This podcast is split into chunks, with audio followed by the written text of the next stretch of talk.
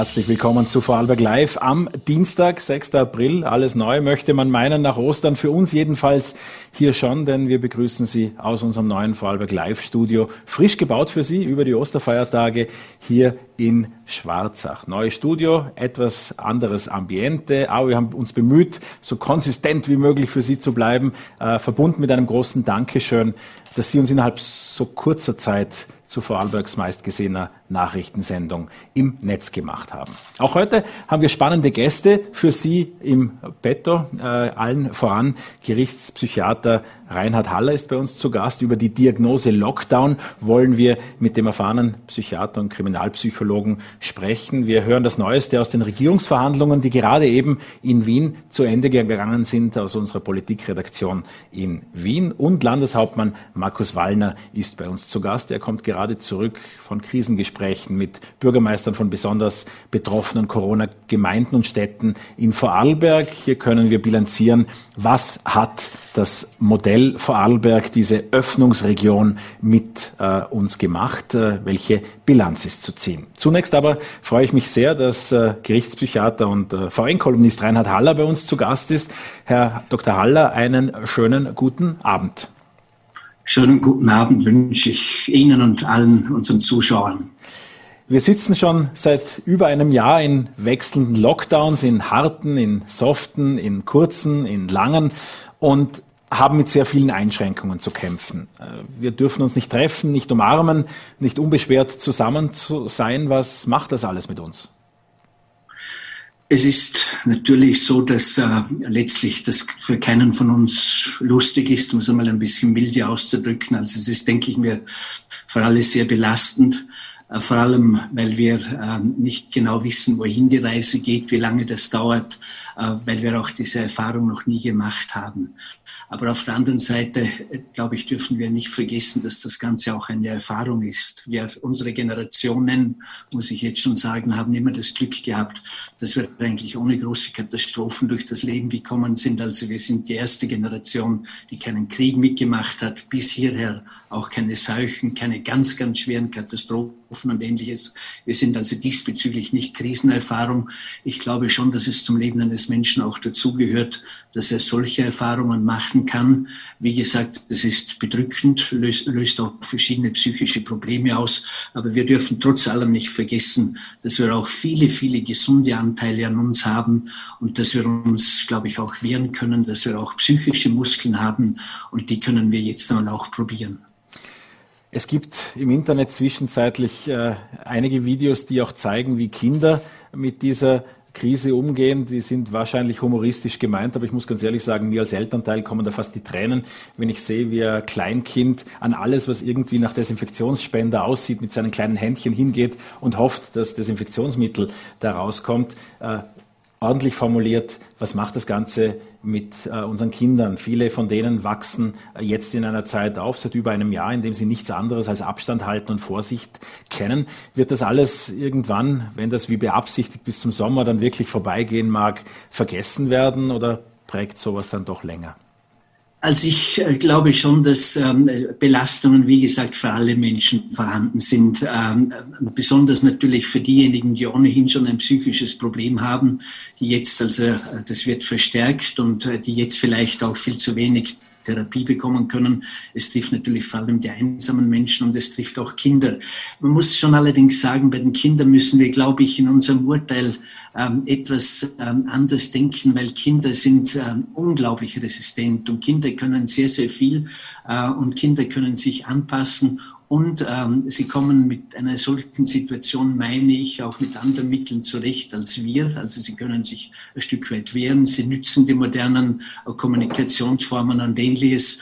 Und insofern glaube ich, dass wir gerade bei den Kindern eher auf ihre gesunden Anteile, auf ihre Resistenz achten sollten, als auf die Gefahren, die auf sie zukommen. Also ich meine, wir müssen Kindern oder wir können Kindern relativ viel ähm, zutrauen, wobei es natürlich schon richtig ist. Ich kann als Elternteil, meine Kinder sind ja schon etwas älter, aber ich kann das natürlich auch nachvollziehen, ähm, was Sie sagen. Aber dass wir gerade von einer verlorenen Generation sprechen, das fürchte ich, da blicken wir etwas zu sehr auf die Nachteile und nicht auf die ähm, gesunden Anteile, die bei den Kindern vorhanden sind. Das wäre ja genau auch die Anschlussfrage gewesen, dieses von Ihnen bereits ausgesprochene Wort der Generation Corona, der verlorenen Generation. Ähm, das bezieht sich ja oft auf die Adoleszenten, jungen Menschen zwischen 16 und 18 oder sagen wir 14 bis 18. In der Zeit, in der auch wir wahrscheinlich mit die spannendsten Jahre unseres Lebens verbracht haben. Ähm, wird das alles nachgeholt äh, oder äh, was ist Ihre Deutung? Also ich denke, dass die äh, jungen Menschen äh, fähig sind, sich an diese neue Normalität, um ein berühmtes Wort zu zitieren, ähm, anzupassen. Das Kommunikationsverhalten wird zweifelsohne ähm, auch nachher etwas anderes sein. Aber ich bin hier schon sehr zuversichtlich, dass die junge Generation das Ganze auch ganz gut überwinden kann. Äh, denken wir doch einmal an unsere Väter- und Großvätergeneration, die als oft äh, jahrelang im Krieg waren, dann möglicherweise noch in Gefangenenschaft und die dann also beruflich doch auch ganz tüchtig geworden sind und Karriere getragen haben. Der entscheidende Punkt ist immer, ob es ähm, in dieser Phase wirklich zu Traumatisierungen kommt. Traumatisierungen meine ich jetzt wirklich ähm, zu Belastungen, die also nahezu lebensbedrohlich sind. Und natürlich kommt es auch darauf an, wie lang das Ganze anhält. Aber mir als Psychiater äh, missfällt etwas, wie man jetzt also beispielsweise doch oft also auch hört, also wie furchtbar das ist, wenn wir mit unseren Kindern zusammen sein müssen und dass das also nicht auszuhalten ist, weder für die Eltern noch für die Kinder. Denn ich darf schon daran erinnern, wir Psychiater haben vorher immer gesagt, was man den Kindern mitgeben kann, sind die drei großen Z, Zuwendung, Zärtlichkeit und Zeit. Und diese Zeit, die wir vorher doch so vermisst haben, die könnten wir jetzt, glaube ich, auch ganz gut nützen. Und insofern sehe ich das Ganze als ein Stück weit ambivalent. Aber ich will nicht bestreiten, dass wir doch auf den kinderpsychiatrischen Stationen ähm, eine gewisse Zunahme haben sozusagen als, als Spitze des Eisberges und dass schon Belastungen jetzt halt auf unsere Kindergeneration zugekommen sind. Und ich hoffe nur, dass wir ähm, äh, Älteren als imstande sind, äh, den Kindern dabei behilflich zu sein. Und wie gesagt, da würde ich also empfehlen, dass wir nicht diesen alten Fehler schauen, äh, machen, dass wir in der Krise immer nur auf das Gefahrenvolle, auf das Schlechte schauen, ähm, auf die Schwächen, sondern vor allem auf die Stärken. Ein weiteres Thema, über das wir sprechen sollten, Sie kam mir kürzlich ins in die, in die Gedanken, als ich mit einem Chef einer Brauerei in Vorarlberg sprach, der sich sehr über die Absatzzahlen im Handel, äh, in dem Fall für Bier, natürlich freute. Da gab es massive Verschiebungen aus der Gastronomie, die natürlich zusammengebrochen ist in den Handel. Der Handel heißt in diesem Fall, dass wir das Allermeiste allein oder mit relativ wenigen Menschen zu Hause dann trinken, was wir ansonsten, äh, ansonsten getrunken haben. Jetzt, äh, der Sie auch Ihr ganzes Leben äh, der Suchtprophylaxe und auch äh, Forschung in diesem Bereich gewidmet haben, ähm, was hat äh, der Konsum von Alkohol in dieser Zeit für eine Bedeutung für uns? Welche Veränderungen sehen Sie in der Gesellschaft? Alkohol ist ja, also es wird Sie jetzt wahrscheinlich wundern, wenn ich das so sage, aber ist ja wirklich ein wundersames Mittel, ein, Superstar und dergleichen, der unglaublich viele Funktionen hat. Er ist ein Durstlösser, er ist ein Genussmittel, er ist äh, ein, sogar als ein Anlagemittel, ein finanzielles, er ist ein Kommunikationsmittel, er ist auch ein Psychopharmakon. Und ich denke, das Problem ähm, beginnt immer dann, wenn wir den Alkohol als Antidepressivum oder als Schlafmittel oder als Beruhigungsmittel einsetzen, wenn wir also seine psychopharmakologische Wirkung suchen, dann wird es gefährlich, dann müssen wir vorsichtig sein. Und natürlich ist in Zeiten der Vereinsamung, der Isolation, der Langeweile, der Sinnlosigkeit, die Corona nun einmal mit sich bringt, ist die Gefahr, dass wir den Alkohol dazu verwenden, relativ groß.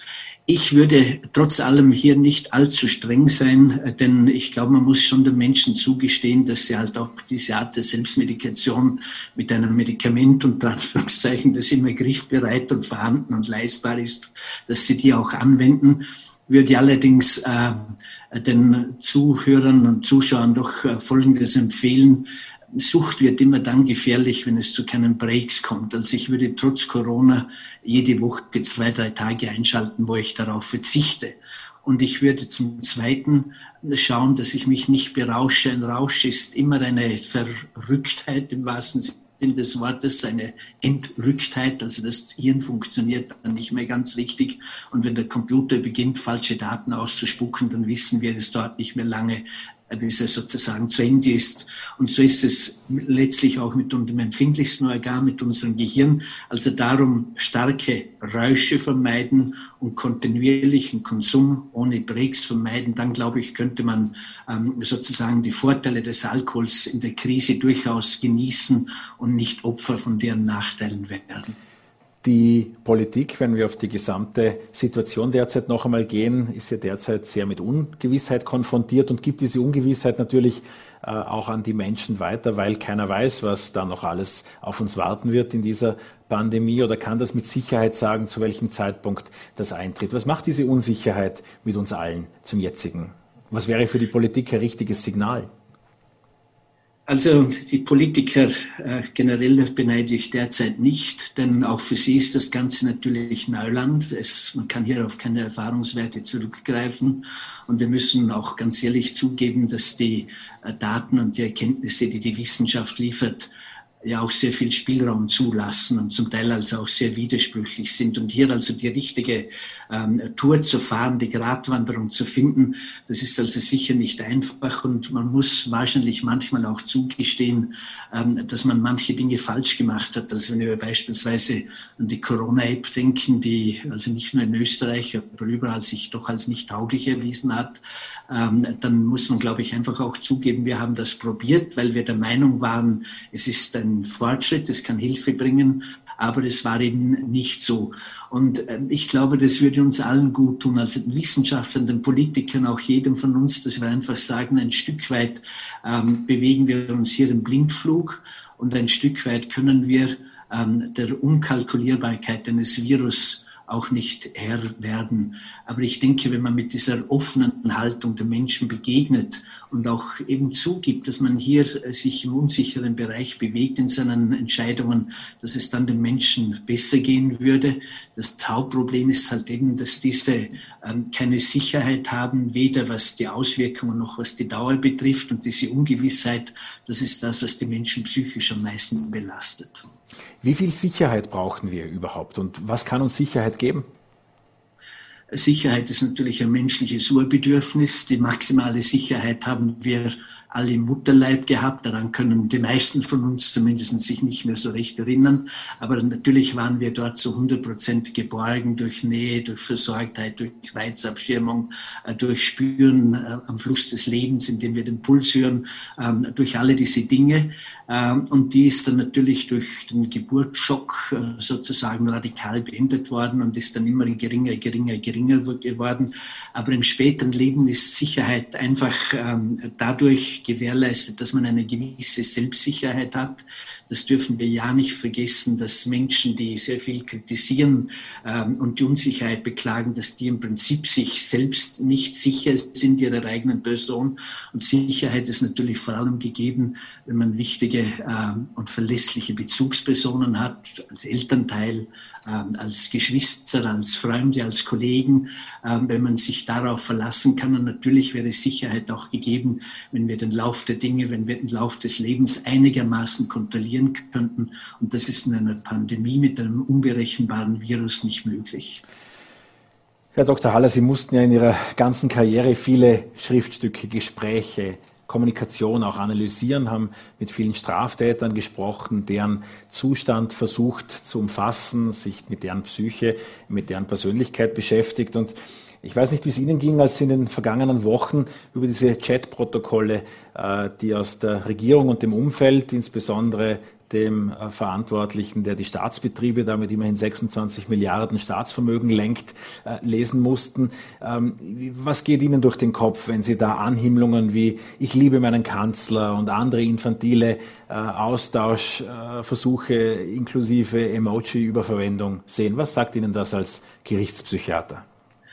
Ja, ich muss hier natürlich ein bisschen vorsichtig sein, weil Sie wissen, wenn man mich kennt, das ist ja nie ganz günstig, weil ich stehe doch ein Stück weit für Kriminelles und für psychisch Abnormes und beides will ich natürlich jetzt den Involvierten also nicht von vornherein unterstellen und uns Psychiatern werfen wir auch immer vor, dass wir Ferndiagnosen stellen, was nicht ganz richtig ist. Und wir machen maximal Analysen und ich muss natürlich ähm, vorausschicken, dass ich hier auch nur ein ganz normaler Medienkonsument bin, ähm, aber dass man sozusagen aus der Sprache ich will jetzt nicht sagen des Verbrechens, man aus der Sprache des Geschehens doch auch einiges folgern kann. Und ich meine, was hier halt schon etwas zum Ausdruck kommt, ähm, das ist, dass ähm, mir in dieser ganzen Partie ähm, etwas sehr stark fehlt und das ist Empathie, also die positive Form der Empathie. Ähm, also aus dem, was Sie jetzt zitiert haben, da spricht doch sehr viel auch an Zynismus heraus und an, ich möchte fast sagen, ein bisschen an, an sadistischer Lust, wenn man ähm, eben diese Beschreibung äh, des Delegierten der Bischofskonferenz äh, beobachtet. Und das ist etwas, was mir sehr missfällt und für mich jetzt ein Stück weit doch auch in diese ganze Haltung in der Flüchtlingspolitik, wo es also darum ginge, dass man einigen Kindern wenigstens hilft, wenn sie in Not geraten sind, dass hier eben Empathie fehlt. Und da meine ich schon, sollten sich die ähm, Regierenden äh, doch daran erinnern, dass der große äh, Kosmopolit und, und äh, Astrophysiker äh, Stephen Hawkins ähm, der im Übrigen ja Atheist war ähm, äh, und, und ein kalter Physiker, ein kalter Techniker, dass der immer äh, zum Schluss seines Lebens ges gesagt hat, das Überleben der Menschheit wird davon abhängen, ob sie die Empathie retten kann. Nicht, ob sie die Intellektualität oder den Verstand und die Kognitionen retten kann, das machen die Computer ohnehin, sondern ob sie die Empathie retten kann. Und ich meine auch, ähm, äh, die von Ihnen jetzt angesprochenen Herrschaften, äh, die sollten einfach auch einmal vielleicht überlegen, dass wenn man eine solche Haltung einnimmt und eine solche Sprache verwendet, dass das ja nichts mit Taktik zu tun hat und, und mit, mit richtiger oder falscher Politik, sondern das ist eine Frage der Persönlichkeit, des Charakters. Und hier würde ich mir wünschen, also nicht nur bei denen, aber bei denen auch ganz besonders, aber auch überhaupt sonst in der, in der Führungswelt, dass man einfach diese soziale und die emotionale Kompetenz, dass man die wieder einkehren lässt und die als ganz wichtigen Bestandteil einer wahren Persönlichkeit äh, äh, machen kann. Ich habe in meiner E-Mail-Box eine, äh, eine, eine neue Verlagsankündigung gesehen über ein bevorstehendes Buch von Ihnen, über das wir dann zu einem späteren Zeitpunkt sprechen wollen. Auf dem Titel steht aber unmissverständlich groß lesbar das Wort Rache. Und das kommt mir auch ein bisschen in den Sinn, wenn ich sehe, dass Kirchenvertreter äh, eingeladen wurden, in dem Fall der Generalsekretär der Bischofskonferenz, mit dem Auftrag, äh, ihnen ein ordentliches Package mitzugeben, damals in diesen Regierungschats. Also dass äh, als Rache im Prinzip auf die Kritik der Flüchtlingspolitik der Regierung dann gleich mal Steuerthemen vom Finanzministerium vorgebracht werden sollten. Fällt das in die Kategorie Rache oder haben Sie da eine andere Ansicht? Nein, dieselbe Assoziation habe ich natürlich auch gehabt, aber was Sie ansprechen, das ist tatsächlich ähm, etwas ganz, ganz Wichtiges, dass Rache im Leben von uns allen, äh, aber natürlich auch im politischen Leben, im Geschäftsleben, im Wirtschaftsleben, denke ich mir, eine enorm wichtige Rolle spielt und letztlich aber ein äh, Gefühl ist, dass man tabuisiert, dass man nicht gern anspricht. Aber jeder Mensch, jeder auch von unseren Zuhörern, einschließlich nehme ich an von Ihnen und natürlich auch von mir, ähm, wir haben unsere Rachegedanken. Rache ähm, ist ein ganz wichtiges Motiv. Es ist im Übrigen auch so, dass man darüber ähm, äh, wissenschaftlich eigentlich sehr wenig weiß. Ähm, es gibt kaum eine wissenschaftliche Arbeit und wenn, dann beginnt, beginnt es immer mit der Einleitung, es gibt dazu keine wissenschaftlichen Ergebnisse. Und ganz im Gegensatz dazu spielt es in Drama, in Oper, in Literatur, in Roman, in Film eine enorm wichtige Rolle und auch im Leben von uns allen. Und wenn ich jetzt unsere Zuschauer fragen würde, haben Sie sich heute schon gerecht? Oder wie geht's Ihnen mit Ihrer Rache? Also wie ich halt frage, wie geht's Ihnen und wie haben Sie halt nachgeschlafen, dann wäre das wahrscheinlich eine Frage, bei der ich äh, immer einen Volltreffer landen würde, wenn wir ganz ehrlich sind. Na dann, wir wissen wenig über die Rache und werden diesen Monat noch mehr darüber erfahren. Im Laufe dieses Monats gibt es ein neues Buch. Äh, wir werden dann an dieser Stelle auch mehr darüber erfahren. Ich bedanke mich sehr herzlich für Ihre Zeit und für Ihren Besuch bei Vorarlberg Live. Vielen Dank, Reinhard Ahler. Vielen Dank, das war als alles keine Rache. Nein, keine Rache war das nicht, das habe ich auch nicht so verstanden. Wir wollen an dieser Stelle noch kurz zu unserer Innenpolitikchefin Birgit Entner-Gerhold schalten. Die hat heute Nachmittag die ähm, Ankündigungen der Bundesregierung mitverfolgt, die wir gleich mit Landeshauptmann Markus Wallner einordnen wollen hier im Studio von Vorarlberg Live. Ähm, Bundeskanzler Sebastian Kurz ist vor etwas mehr als einer Stunde vor die Presse getreten. Die, an, die Debatten heute waren nicht wahnsinnig lang. Auch das Ergebnis etwas vorhersehbar, nämlich, dass in der Ostregion äh, der Lockdown verlängert wird. Und ich darf auch Markus Wallner gleich zu mir äh, bitten. Das kriegen wir sicherlich alles parallel hin. Begrüße inzwischen Birgit Entner-Gerhold aus unserer Wiener Redaktion. Birgit, was waren das für Nachrichten heute Nachmittag? Was sind die Eckpunkte? Ja, es gab heute Nachmittag ähm, grundsätzlich gleich mehrere Nachrichten. Einerseits für die Ostregion, also auch für, für uns jetzt in Wien, dass sich der Lockdown noch einmal verlängern wird. Ursprünglich war dieser jetzt ja bis zum 11. April angelegt. Nun soll er bis zum 18. April dauern.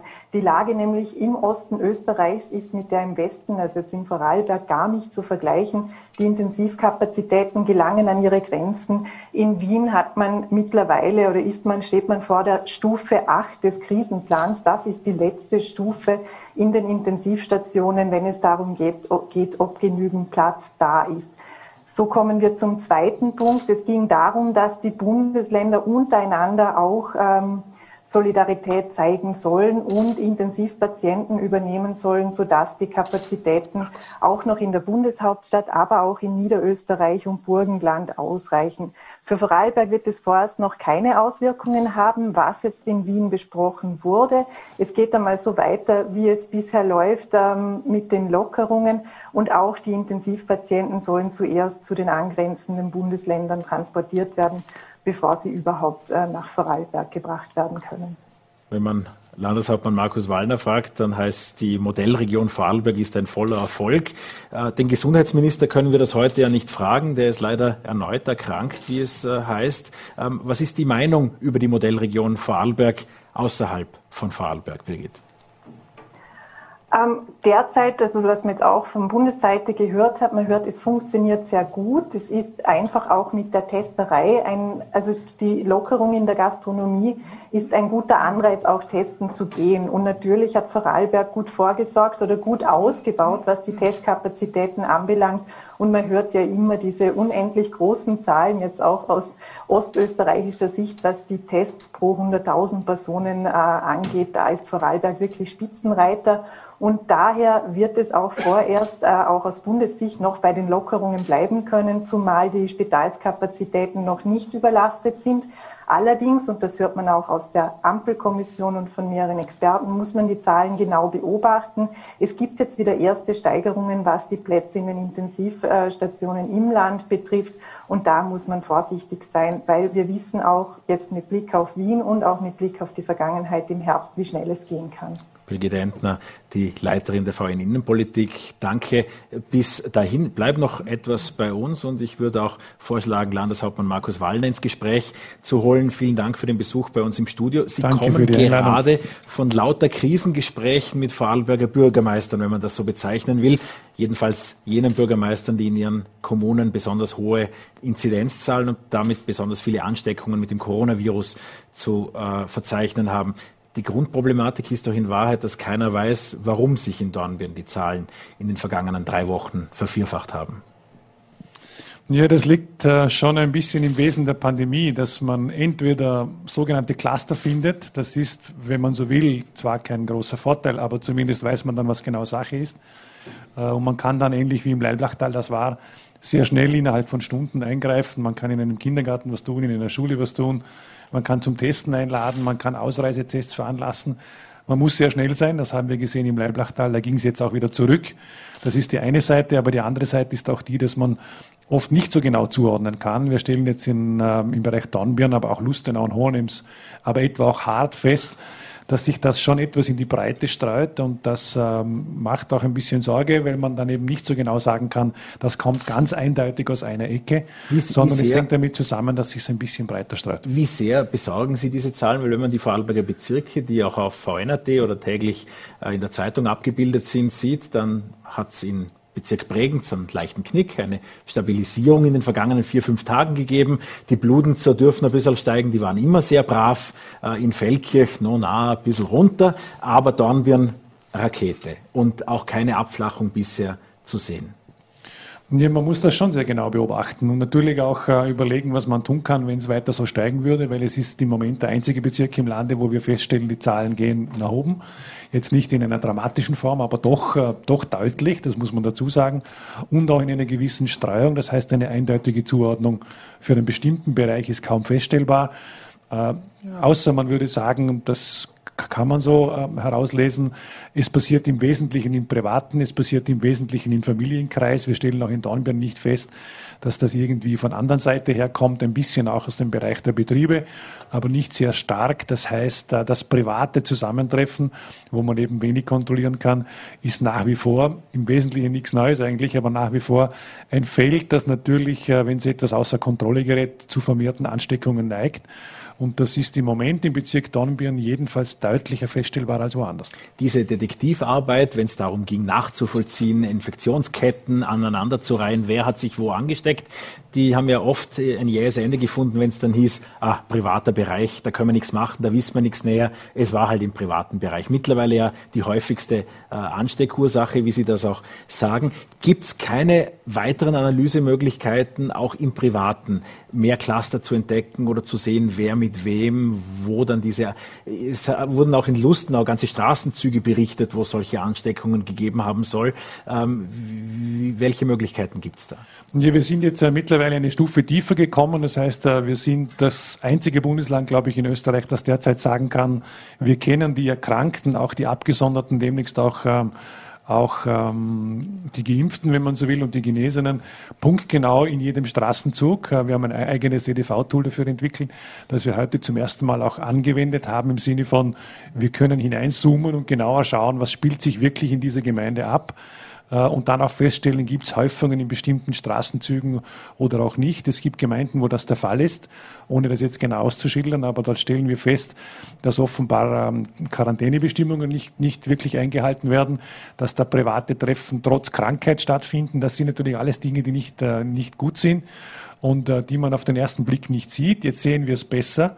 Das heißt, wir versuchen in der Pandemiebekämpfung noch einmal einen Zahn zuzulegen und sagen, äh, die nächsten Wochen, wir schauen, wo es auch notwendig ist, etwas tiefer noch hinein, gemeinsam mit den Gemeinden, um dann auch dort punktuell noch einmal tätig zu werden. Es gibt eine Gemeinde im Land, wo wir jetzt zum Beispiel mit Sozialarbeit, aber auch mit einer, mit einer ganz klaren Quarantänekontrolle der Bezirkshauptmannschaft, auch der Polizei und einem Testangebot bezogen auf einen Straßenzug auch eingreifen werden, um mal, einmal zu schauen, ob wir damit was erreichen können. Äh, ich glaube, man muss das halt versuchen. In der Pandemie ist ein ewiger Lernprozess. Und äh, wir sind jetzt wieder eine Stufe weitergekommen. Wir wissen es noch besser, noch genauer und wir können noch tiefer hineinschauen. Ja, das wird uns die nächsten Wochen schon noch beschäftigen, neben der Frage, wie es halt insgesamt weitergeht. Jetzt wird nicht ich der Einzige sein, der sich fragt, welche Gemeinde ist das?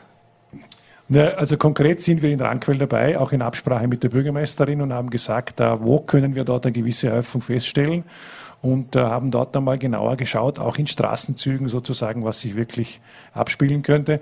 Und äh, ich habe für alle diese Gemeinden, die ich heute getroffen habe, angekündigt, es kommt zu verstärkten Quarantänekontrollen, es kommt zu verstärkten Polizeikontrollen, auch was die Gastronomie angeht und die öffentlichen Plätze angeht, das Einhalten der Maskenpflicht, das Einhalten der Ausgangssperren, das äh, wird schon noch einmal wesentlich sein. Übrigens auch die Grenzkontrollen. Also ein Ergebnis von heute Nachmittag jetzt in den betroffenen Gemeinden mit einer höheren Inzidenz war schon die zu sagen, wir werden jedenfalls, was die Kontrollen angeht, hier einen deutlichen Zahn zulegen und auch Signale senden, da, dass die Quarantänebestimmungen einzuhalten sind und natürlich auch die Gastronomiebestimmungen und die Maskenpflichten einzuhalten sind, weil ich glaube, dass das äh, in der Phase jetzt schon wichtig ist. Wir sind in einer interessanten Modellregion.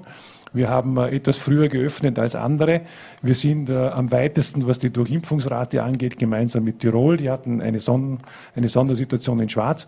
Das heißt, äh, im Moment ist der Wettlauf ein ziemlich intensiver, sozusagen das Impfen und das Testen gegen diese Mutationen, die auftreten. Die britische Mutation hat sich zur Gänze durchgesetzt im Vorarlberg mit einem höheren Faktor an Reproduktion. Das heißt, ähm, wir sind in guter Lage, aber die Pandemie ist nicht vorbei. Und die nächsten paar Wochen, die werden jetzt da sozusagen im Wettlauf schon noch einmal ganz entscheidend werden. Wenn wir beim Impfen gut vorankommen, bin ich eigentlich guter Hoffnung, ohne Lockdown durchzukommen. Dieses Analysetool, das Sie eben ansprachen, das seit heute in Vorarlberg in einem ersten Testlauf ist, das wird, so wie Sie das beschreiben, ja auch dazu führen, was äh, Computertechniker unter dem Begriff Heatmap kennen. Also eine, wie bei einer Wärmehaussanierung zu sehen, wo sind die roten Stellen, wo ist gegebenenfalls etwas kälter. Sind das Informationen, die auch für die Bevölkerung nützlich wären und die man gegebenenfalls auch äh, öffentlich machen könnte? Das ist eine gute Frage, was wir da veröffentlichen dürfen und was nicht. Aber wir sehen äh, zum Beispiel, wenn man jetzt einfach so eine, so eine, eine, eine Karte vom Rheintal hernimmt, dann erkennt man natürlich schon sehr gut, äh, in welchen Feldern, vor allem dort, wo die Mobilität natürlich größer ist, einfach mehr Erkrankungen auftreten. Wir sehen aber auch, wie viele Personen abgesondert sind, wie viele Kontaktpersonen sind. Wir sehen auch die Genesenen dazu. Das heißt, äh, wir können das bezogen auf wirklich Straßenzüge ganz genau auch feststellen.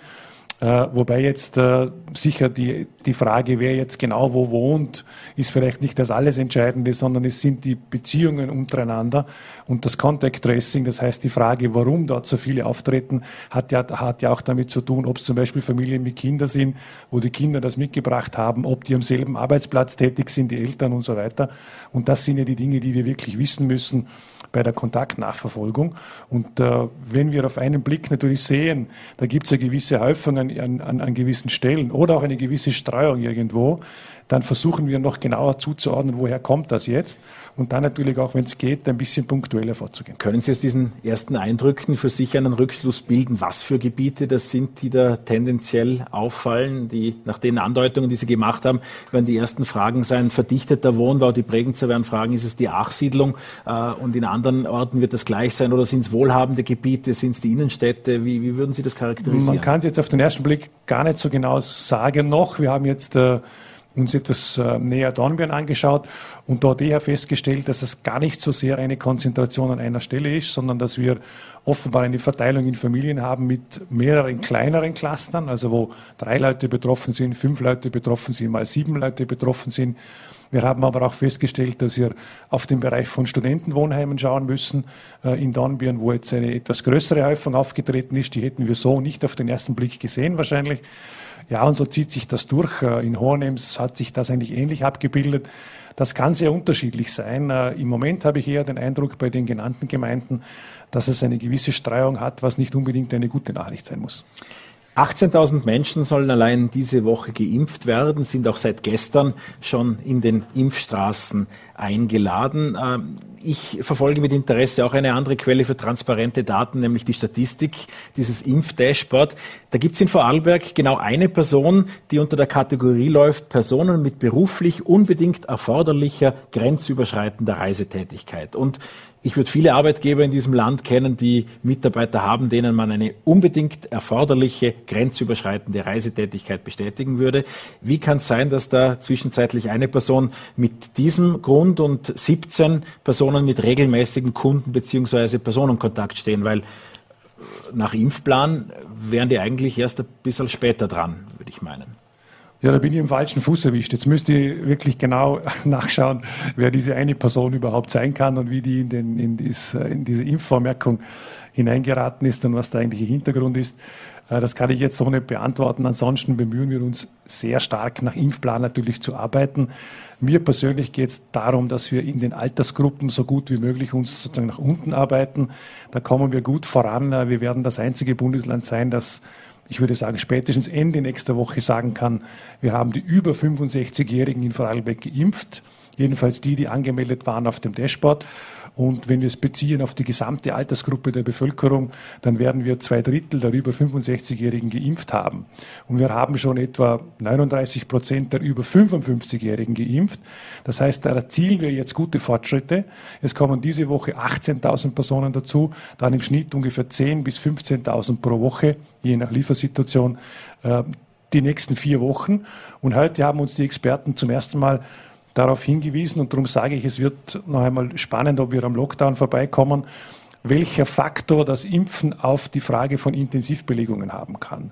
Und das ist schon eine sehr interessante Sache, wenn Sie uns heute klar gesagt haben, wer die Hälfte der über 65-Jährigen geimpft hat, und da sind wir mittlerweile schon drüber, und noch mehr schaffen wird bei den 50-Jährigen, der wird äh, ungefähr eine Reduktion der Belegung von 30 Prozent auf der Intensivstation erreichen können. Und dort spielt sich ja die Frage ab, ob man neuerlich in einen Lockdown muss oder nicht. Und äh, wenn wir jetzt bei einer Inzidenz von 116 im Moment starten, das wird wieder ansteigen logischerweise, ähm, dann ist die Chance zumindest im Raum, dass wir bei gutem Impfen und gutem Testen ohne Lockdown durchkommen. Und das ist die eigentliche Fragestellung. Ja, und ich bin überhaupt der Meinung, dass wir jede Woche, wo wir keinen Lockdown machen müssen, de facto jede Stunde, wo wir keinen Lockdown machen müssen, einen Vorteil für Wirtschaft und Bevölkerung haben. Und soll es anders kommen, werden wir auch anders reagieren. Die Wetterprognose steht ständig auch hier auf voller D rechts oben, das kennen wir alle. Wie sieht Ihre persönliche Wetterprognose aus, Ihre Prognose, wenn es um äh, die Inzidenzzahlen der kommenden Woche geht? Sie gehen auch davon aus, dass das weiter Ich rechne mit einem Anstieg und zwar allein deswegen, weil sich die britische Mutation mehr oder weniger zur Gänze durchgesetzt. Über 80 bis 90 Prozent. Genau, also schon. mittlerweile müssen wir sagen, dass das über 90 Prozent erreicht. Es geht dann etwas rauf und runter. Aber das heißt, äh, dass diese Virusmutation die, den alten Virus abgelöst hat. Die hat einen höheren Reproduktionsfaktor. Sie ist gefährlicher, muss man auch sagen, sagen zumindest die Experten. Und man kann sich etwas leichter anstecken. Es geht schneller. Damit müssen wir schon damit rechnen, dass ein, ein, ein Anstieg kommt. Ich sehe ihn nicht exp exponentiell zurzeit, aber linear ansteigend. Und das muss auch noch kein großes Drama sein, wenn wir gleichzeitig mit Testen und Impfen dagegenhalten. Äh, jedenfalls dem Lockdown so lange als möglich ausweichen. Und äh, die Chance hat das Bundesland, weil wir sehr niedrig starten. Andere, die bei einem Wert von über 200 liegen, müssen den Versuch vermutlich gar nicht erst unternehmen. Vorarlberg hat die Chance. Ja, und die nächsten zwei, drei Wochen, die werden es zeigen. Ich glaube, es ist gar nicht mehr so sehr die Frage Modell ja oder nein, sondern es wird sich die Frage stellen, insgesamt für Österreich, wer, wer entkommt einem Lockdown und wer nicht. Und das hängt äh, weniger von den Maßnahmen jetzt ab, sondern eigentlich vom Impfen. Die Frage mit der beruflich unbedingt erforderlichen grenzüberschreitenden Person habe ich ja nicht aus Bösartigkeit gestellt oder weil ich erwarte, dass Sie den einen oder die eine kennen, sondern weil wir derzeit sehr viele Zuschriften bekommen über Vorreihungen, über Priorisierungen. Es ist ähnlich wie wenn man ins Krankenhaus kommt, da gibt es auch dieses schöne Schild in der Ambulanz, das Eintreffen hat nicht zwingend die Wartezeit zu beeinflussen. Jetzt hört man immer mehr von diesen Priorisierungscodes jeder von uns wahrscheinlich hätte gern einen solchen Priorisierungscode, der einem möglichst schnell zu einer Impfung verhilft. Und doch werden die jetzt an Berufsgruppen auf, ausgegeben, an äh, Pannenfahrer vom ÖMTC beispielsweise. Äh, heute kam eine Zuschrift an Steuerberater, Notare und Rechtsanwälte, die auch mit solchen Codes ausgestattet wurden. Werden die jetzt alle gleich geimpft oder was äh, bedeuten solche Prioritätscodes? Äh, das hat eigentlich nur den Hintergrund, dass wir Codes hinausgeben, um dann, äh, wenn wir impfen können, rasch einladen können. Und das ist schon wichtig, weil wenn wir bestimmte Gruppen oder auch Alterskategorien impfen, dann muss das sehr schnell gehen. Also 18.000 in einer Woche zu verimpfen, heißt, die Leute bekommen eine Mitteilung, es ist morgen ihr Impftermin oder übermorgen oder aller spätestens nächste Woche. Oft geht es wirklich sehr schnell. Äh, und dann müssen wir diese Codes abrufen können. Das ist der eigentliche Hintergrund. Die Verteilung eines Codes heißt noch nicht, dass ich vorgereiht werde, überhaupt nicht, sondern es heißt nur, ich bin im Rahmen des Impfplans in einer Priorität und ich werde bei Gelegenheit äh, abgerufen dazu. Dort versuchen wir sehr genau nach Alter vorzugehen. Das ist die, die, die erste und wichtige Einschränkung. Und die zweite ist da immer noch Risiko- und Hochrisikopatienten.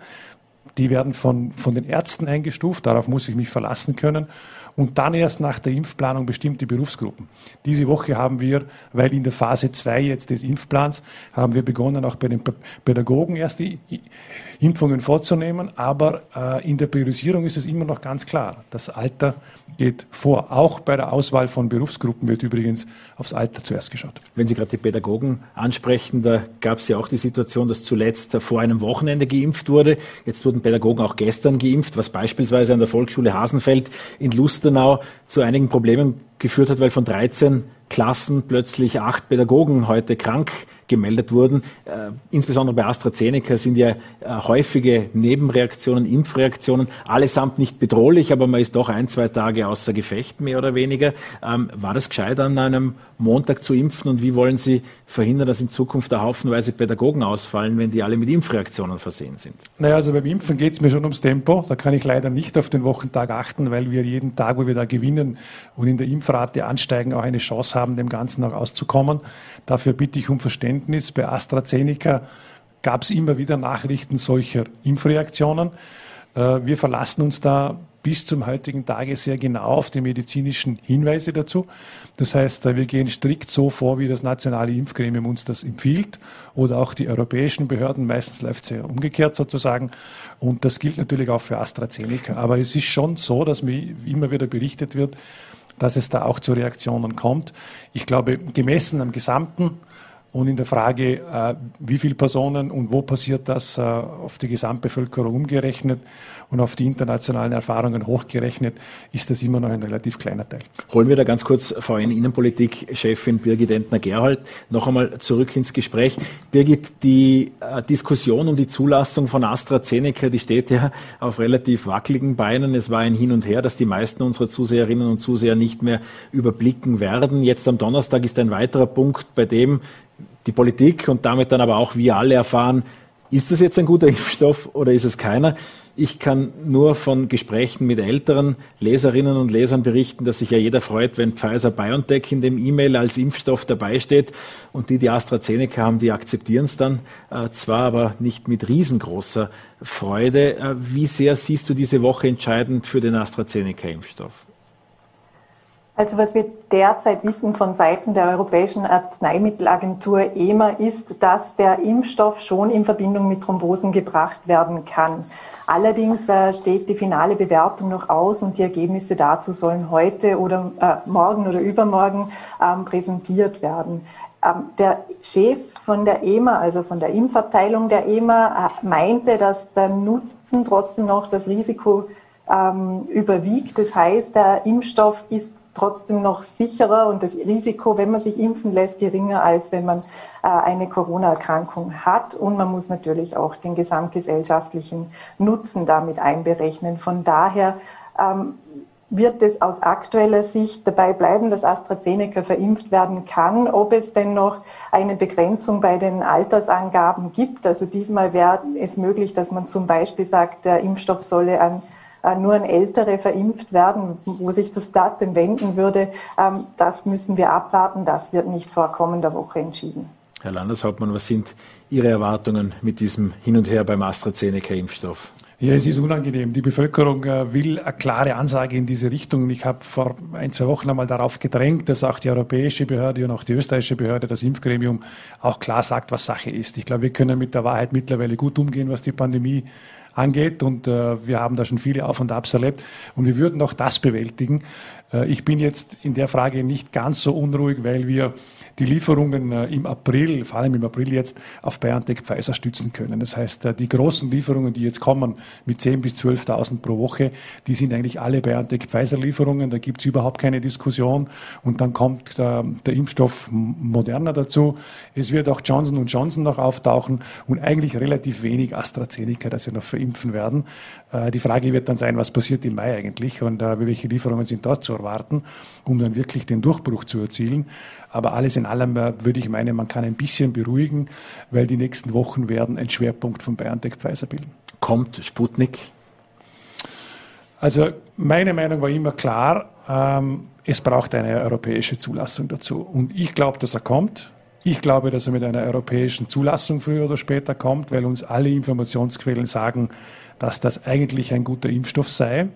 Aber was soll man sagen, so aus der Hüfte heraus zu beurteilen, ist das schwierig. Da braucht es ganz klare medizinische Expertise und die Studien dazu. Ich glaube aber auch, wenn es soweit ist, dass der Sputnik in Europa auf den Markt kommen kann, sozusagen ganz offiziell mit einer europäischen Zulassung, dann wird insgesamt genug Impfstoff da sein. Also glauben Sie nicht, dass noch im April mit Sputnik-Impfstoff in Österreich geimpft wird? Ja, ich bin gespannt, was äh, das nationale Impfgremium, auch die Bundesregierung wirklich entscheidet. Ich meine, jeder Impfstoff, der geliefert werden kann und wo man mit, mit einer gewissen Sicherheit sagen kann, einsetzen, wäre natürlich hilfreich, meiner Meinung nach. Das könnte auch der Sputnik sein. Aber ich muss schon sagen, es braucht da schon eine ganz klare Entscheidung dazu. Also mit äh, Impfstoffen zu spekulieren, davon würde ich abraten. Äh, entweder muss unser Impfgremium in Österreich eine klare Entscheidung treffen, aber nachvollziehbar. Noch lieber wäre mir eine klare europäische Zulassung. Die Abschlussfrage von uns äh, Politjournalisten äh, an Politiker war in den vergangenen Monaten zunächst die, würden Sie sich impfen lassen? Das ist weitgehend geklärt. Die zweite Frage, dann würden Sie sich auch mit AstraZeneca impfen lassen. Zwischenzeitlich müsste man an dieser Stelle auch fragen, würden Sie sich mit Sputnik impfen lassen? Ja, also spontan gesagt würde ich zumindest nicht Nein sagen.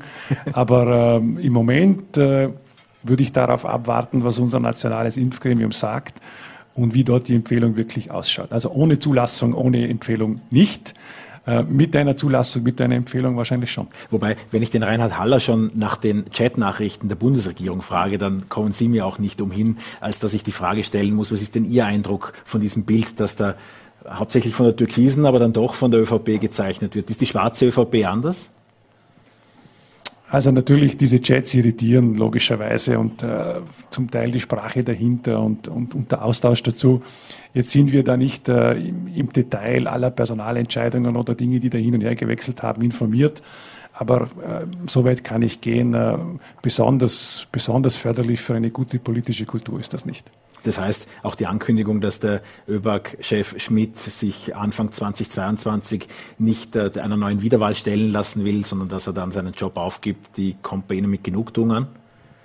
Ja, ich habe jetzt, äh, um bei Reinhard Haller zu bleiben, keine Rachegefühle, will auch keine Genugtuung, will auch keinem irgendwas nachsagen, weil wir da viel zu wenig im Detail auch involviert sind. Aber diese ganze, diese ganze Austauschsituation, die, die wir da via Chats mitverfolgen, ja, man müsste wahrscheinlich alles dazu kennen, aber ich halte es nicht für besonders erbaulich. Ja, dann bedanke ich mich sehr herzlich bei Ihnen, Herr Landeshauptmann, für den Besuch bei Vorarlberg Live. Auch Birgit, äh, vielen Dank fürs Dabeisein und Ihnen allen herzlichen Dank fürs äh, Zusehen. Wir sehen uns morgen wieder an dieser Stelle, 17 Uhr bei Vorarlberg Live. Vielen Dank fürs Dabeisein.